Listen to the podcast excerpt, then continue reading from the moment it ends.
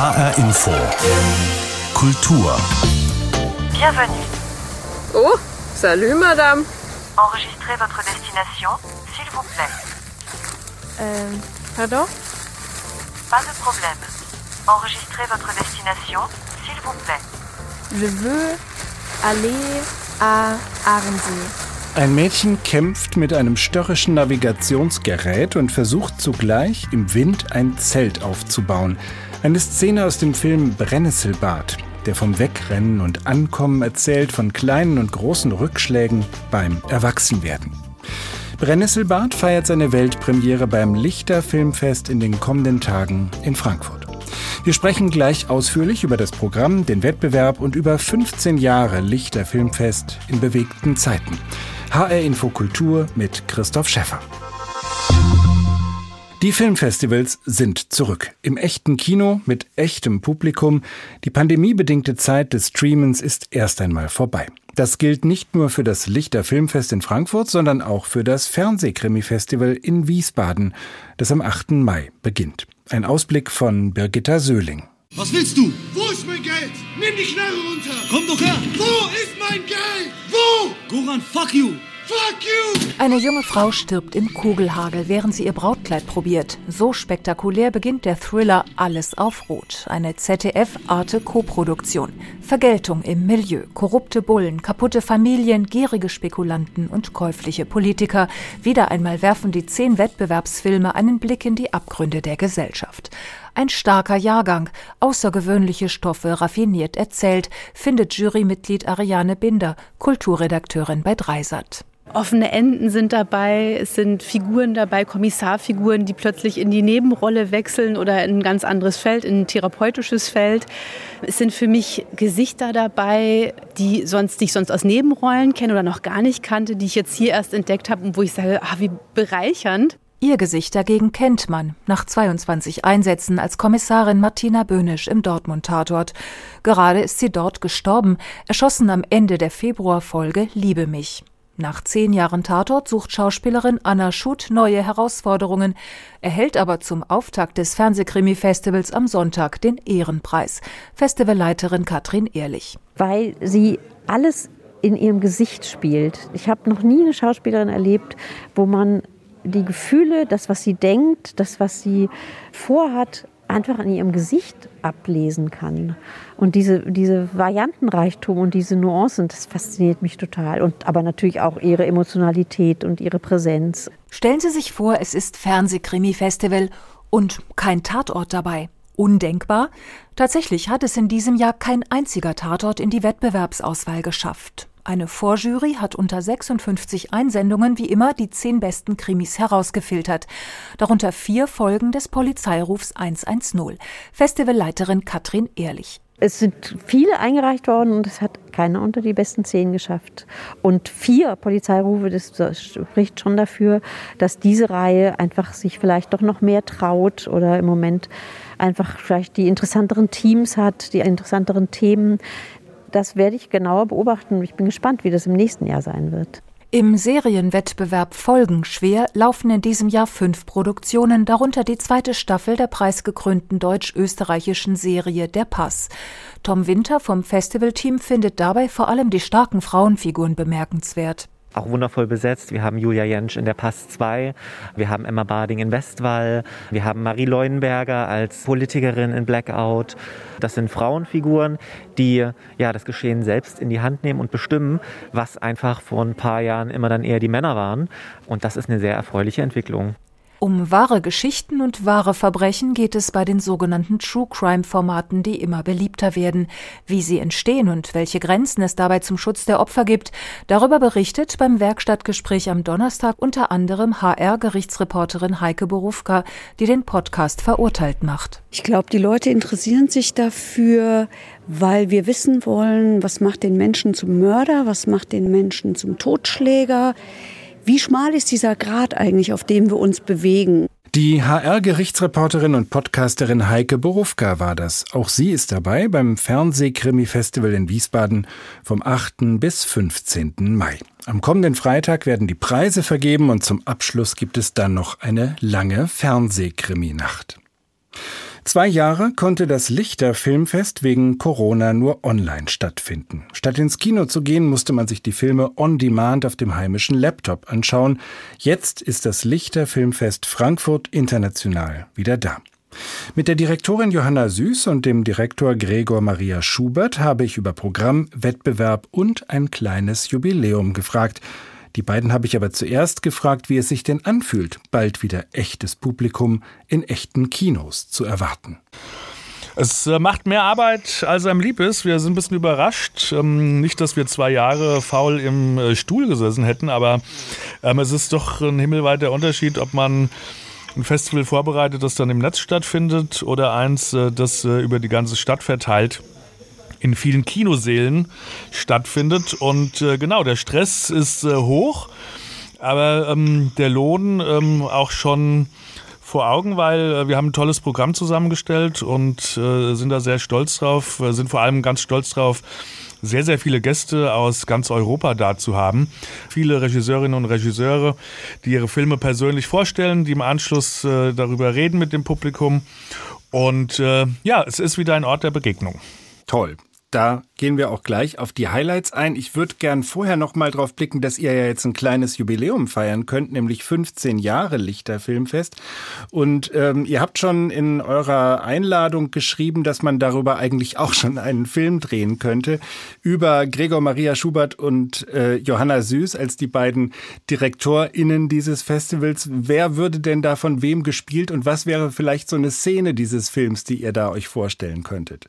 Oh, das ist eine gute Frage. Also es ist auf jeden Fall eine Komödie. Ich habe das Gefühl, so eine etwas schwarze Komödie, so wie äh, beispielsweise die österreichischen Komödien funktionieren.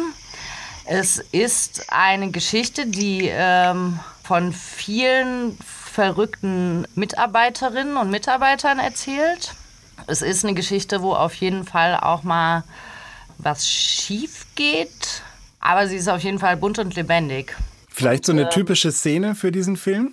Also mir fällt da eine ein. Wir waren in einem ungenutzten Bürogebäude auf der Mainzer Landstraße in Frankfurt. Das war die ehemalige Hypo-Vereinsbank. 20.000 äh, Quadratmeter standen da über viele Jahre leer. Im Übrigen auch für viele Filme, die in Frankfurt entstanden sind, äh, ein ganz, ganz tolles Setmotiv. Wurde also auch immer wieder dafür genutzt und äh, wir konnten da unser Festivalzentrum aufschlagen. Die große Kunst bestand darin, aus äh, einem leerstehenden Gebäude, das äh, im Großen und Ganzen äh, so eine ja, etwas verhunzte 80er Jahre Architektur hatte, äh, einen Ort zu schaffen, der genau jene Kriterien erfüllt. Und ähm, Problem war nur, dass 24 äh, Stunden äh, vor Start des Festivals ein kleiner Empfang auf europäischer Ebene dort stattfand und man uns äh, den Zugang zu dem Gebäude bis äh, kurz vor der Eröffnung verwehrt hat. Das heißt, wir mussten in kürzester Zeit ähm, diese Architektur umdenken und äh, haben dann äh, mit dem kompletten Lichterteam, das waren bestimmt so 20, 25 Leute, innerhalb von zwei Stunden den Ort in einen komplett neuen verwandelt. Tilda Swinton als Johanna Süß und Mats Mikkelsen als Gregor Maria Schubert. Das war euer Besetzungsvorschlag ne, für diese schwarze Komödie, die ihr darüber gerne drehen würdet, über eure 15 Jahre Lichterfilmfest. Ja, hängt wahrscheinlich damit zusammen, äh, dass wir ähm, damit äh, uns äh, von jemandem spielen lassen, vor dem wir allergrößte Hochachtung haben. Beides tolle Schauspieler. Wir lieben beide und deswegen dachten wir, okay, den Witz erlauben wir uns. Wen würden wir als Regisseur nehmen? Regisseurin? Ich habe einen Wes Anderson, äh, weil der auch immer, also der besitzt ja wie kein zweiter ähm, die Gabe, äh, Kulissen zu schaffen. Und äh, das war natürlich auch immer unser Anspruch. wir wollten Kulissen schaffen. Und ja, ich glaube, der wird das ganz gut hinbekommen. Das Thema des Festivals ist in diesem Jahr Freiheit und das ist vielleicht auch unerwartet zu einem ganz ernsten Thema geworden durch den Krieg, den Russland gegen die Ukraine führt. Das Festival hat 14 Jahre ohne Krieg erlebt, jetzt in ganz anderen Zeiten so ein Filmfestival. Schlägt sich das in eurem Programm auch schon nieder oder gibt es Bezüge, die ihr seht zwischen den Filmen und dem, was im Moment ganz in unserer Nähe passiert? Ja, also das Thema haben wir uns natürlich ähm, naiv äh, vor etwa einem Jahr ausgedacht und wir wussten natürlich nicht, äh, was auf uns zukommt. Es gibt ganz äh, viele Aspekte von Freiheit, die man in den Filmen sehen kann. Äh, es geht um persönliche Freiheit, es geht um Freiheit von Religion, von politischen Systemen. Ähm, um nur einiges zu nennen. Und wir haben uns tatsächlich konfrontiert damit gefühlt, dass wir dachten, wir müssen dieses Thema Ukraine gut abbilden. Und deshalb haben wir eine sehr offene Veranstaltung geplant im Rahmen unserer Konferenz, auf die wir vielleicht später noch zu sprechen kommen, wo wir Filmschaffende aus der Ukraine, die teilweise in der Ukraine sind, teilweise zu uns aus Berlin kommen, ähm, zu Wort kommen lassen und auch einige Hilfsorganisationen, die sich so innerhalb der deutschen Filmbranche entwickelt haben. Und über diese Themen möchten wir reden und möchten wir sehr offen reden und aber vor allem auch zuhören. Wir haben auch noch einen ganz äh, interessanten äh, Dokumentarfilm, der bei uns äh, Weltpremiere feiert. Ähm, da geht es um den äh, Tschetschenienkrieg, äh, der ja zwischen 1994 äh, und 2009 die Welt erschüttert hat. Und äh, dieser Film, der begleitet ähm, Geflüchtete, die hier in Deutschland äh, gelandet sind und ähm, beschreibt die Entwurzelung und äh, auch wie der Alltag äh, dann hier Einkehr gefunden hat. Und ist natürlich nur ein indirekter Bezug, aber ähm, auch ein äh, wichtiger Film in dem Zusammenhang. Es gibt viele Filme auch mit äh, sehr politischen Themen. Eines der Highlights ist sicher der Film Adults in the Room, wo der zweifache Oscar-Preisträger Regisseur Costa Gavras äh, kommen wird, äh, dabei sein wird bei der Vorführung. Ein Film, in dem Ulrich Tukur Wolfgang Schäuble spielt, was an sich schon ja einen sehr, sehr neugierig macht. Worum geht's da? Das macht der Ulrich Tukur übrigens sehr gut. Ähm, ich konnte Schäuble wiedererkennen. Es geht äh, darum, und das hängt auch mit der Konferenz zusammen, es geht so ein bisschen um politische Prozesse. Äh, der Film basiert auf einer Buchgrundlage von ähm, Varoufakis, Janis Varoufakis, der nach den äh, für ihn gefühlt gescheiterten Verhandlungen ähm, zur Entschuldung Griechenlands in der EU ähm, das geschrieben hat und teilweise protokolliert hat, was gesagt wurde, was die anderen Beteiligten äh, der Europäischen Union nicht so gut fanden, vor allem auch Herr Schäuble. Deshalb ähm, ist der Film in Deutschland meistens nur zu sehen, wenn der Regisseur anwesend ist. So, der Regisseur ist auch der Leiter der Cinémathèque Française und äh, jemand, der sehr, sehr engagiert für den kulturellen Film ist und vor allem für die Filme, die eine politische Stimme entwickeln können. Deshalb ist es uns wichtig, den Film zu zeigen der spielt teilweise auch in Frankfurt in der Europäischen Zentralbank. Und man kann sehr, sehr gut erkennen und äh, verstehen, wie äh, auf dieser höchsten Ebene über die Schicksale einzelner Länder verhandelt wird, wie es oft auch äh, zu persönlichen Konflikten kommt zwischen den Beteiligten. Und dann kann man auf der einen Seite sagen, der ist dokumentarisch, auf der anderen Seite löst er sich ein bisschen auf, satirisch auf. Ähm, ich finde, der ist sehr, sehr gelungen. Und äh, neben äh, Costa Gavras ist auch äh, die Produzentin, seine Frau Michelle Ray Gavras, anwesend. Adults in the Room heißt dieser Film. Und zur Tradition des Lichter Filmfests gehört es auch, einen starken Fokus auf hessische Filme zu haben, Filme, die hier spielen, die hier produziert werden. Was sind da vielleicht für euch die beiden herausragenden, die man auf jeden Fall nennen sollte? Also im Zentrum des regionalen Films steht der Wettbewerb, in dem äh, sind äh, dieses Jahr zehn Filme zu sehen und ähm, vieles davon Weltpremieren. Einmal würde ich da nennen Fritz Bauers ähm, Erbe, Gerechtigkeit verjährt nie, ein Film, der Weltpremiere feiert. Ähm, Regie geführt haben äh, drei Regisseurinnen, Isabel Gatthoff, Sabine Lambi und äh, Cornelia Partmann. An dem Film zu sehen äh, ist äh, der Prozess des äh, 95-jährigen äh, Johann R., der unter Anklage stand zur Beihilfe zu Mord in Hunderten von Fällen im Konzentrationslager Stutthof. Ähm, der Mann war damals nur zur Aufsicht dort und äh, der Film äh, stellt die ähm, sehr schwierige und moralische Frage, inwieweit äh, sind diese Person auch äh, haftbar zu machen. Es hat ähm, sehr viele Jahre gedauert, ähm, bis äh, dort ein eindeutiges ähm, äh, Urteil gefällt wurde und äh, das ist 2018 geschehen und äh, ist einer der ersten Urteile seiner Art, in der die Leute tatsächlich dann auch noch verurteilt wurden mit 95 Jahren. Und Und Fritz Bauers Erbe insofern als der legendäre hessische Generalstaatsanwalt, über den es ja jetzt auch schon mehrere Filme gab, sozusagen auch ein paar Nachfolger in der Justiz gefunden hat, die NS-Verbrechen bis heute anklagen und auch verurteilen wollen. Ne? Genau. Zweiter Film, äh, den ich noch empfehlen möchte, der kommt äh, von Janina Luther. Insbesondere deshalb eine Empfehlung, weil äh, die Dame erst 22 Jahre alt ist und im Rahmen ihres Hochschulstudiums einen Langfilm produziert hat. Der Film heißt Brennnesselbad feiert auch äh, Weltpremiere bei uns und äh, ist äh, ja ein beachtlicher Film dafür, dass sie ja noch ganz am Anfang ihrer Karriere steht und dann kam noch erschwerend hinzu, dass der Film in der Pandemie entstanden ist und ja, sie aus der Not eine Tugend gemacht hat. Sie hat eine Schauspielerin gefunden und begleitet diese Schauspielerin bei einem Ausbruchversuch aus ihrem äh, normalen Antag und äh, das äh, ist schon sehr beachtlich, äh, was sie da hingelegt hat. Das ist äh, Werk von der Hochschule Darmstadt. Also ganz äh, kurze Eindrücke nur von einem insgesamt sehr viel breiteren Programm, das vom 10. bis 15. Mai zu erleben ist. Und im Lichter Filmfestival integriert ist auch ein Kongress, ihr habt es schon erwähnt, zur Zukunft des deutschen Films vom 11. bis 13. Mai. Worum geht es da genau?